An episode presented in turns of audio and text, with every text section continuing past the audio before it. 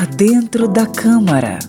Para além de manter a democracia brasileira, para além de respeitar a Constituição, é apurar o que a CPI está apurando. A CPI, Comissão Parlamentar de Inquérito, é um mecanismo de investigação próprio do ambiente político. Em termos formais, as CPIs devem investigar fato de relevante interesse para a vida pública e ordem constitucional, legal, econômica ou social do país. Elas têm poderes investigativos parecidos aos das autoridades judiciais.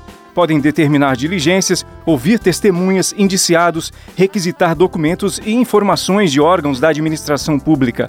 Essas comissões são temporárias, podendo durar 120 dias. Elas podem ser prorrogadas por até 60 dias a partir da aprovação do plenário.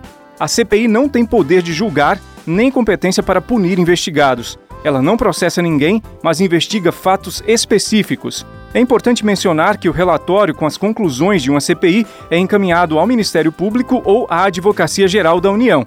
É da responsabilidade desses órgãos promover a responsabilização civil e criminal de quem estiver no relatório da CPI. A autoridade que receber o documento é obrigada a informar as providências tomadas. As comissões parlamentares de inquérito não se restringem a apresentar relatórios referentes a práticas criminosas. Elas também podem sugerir projetos de leis e políticas públicas. Por dentro da Câmara.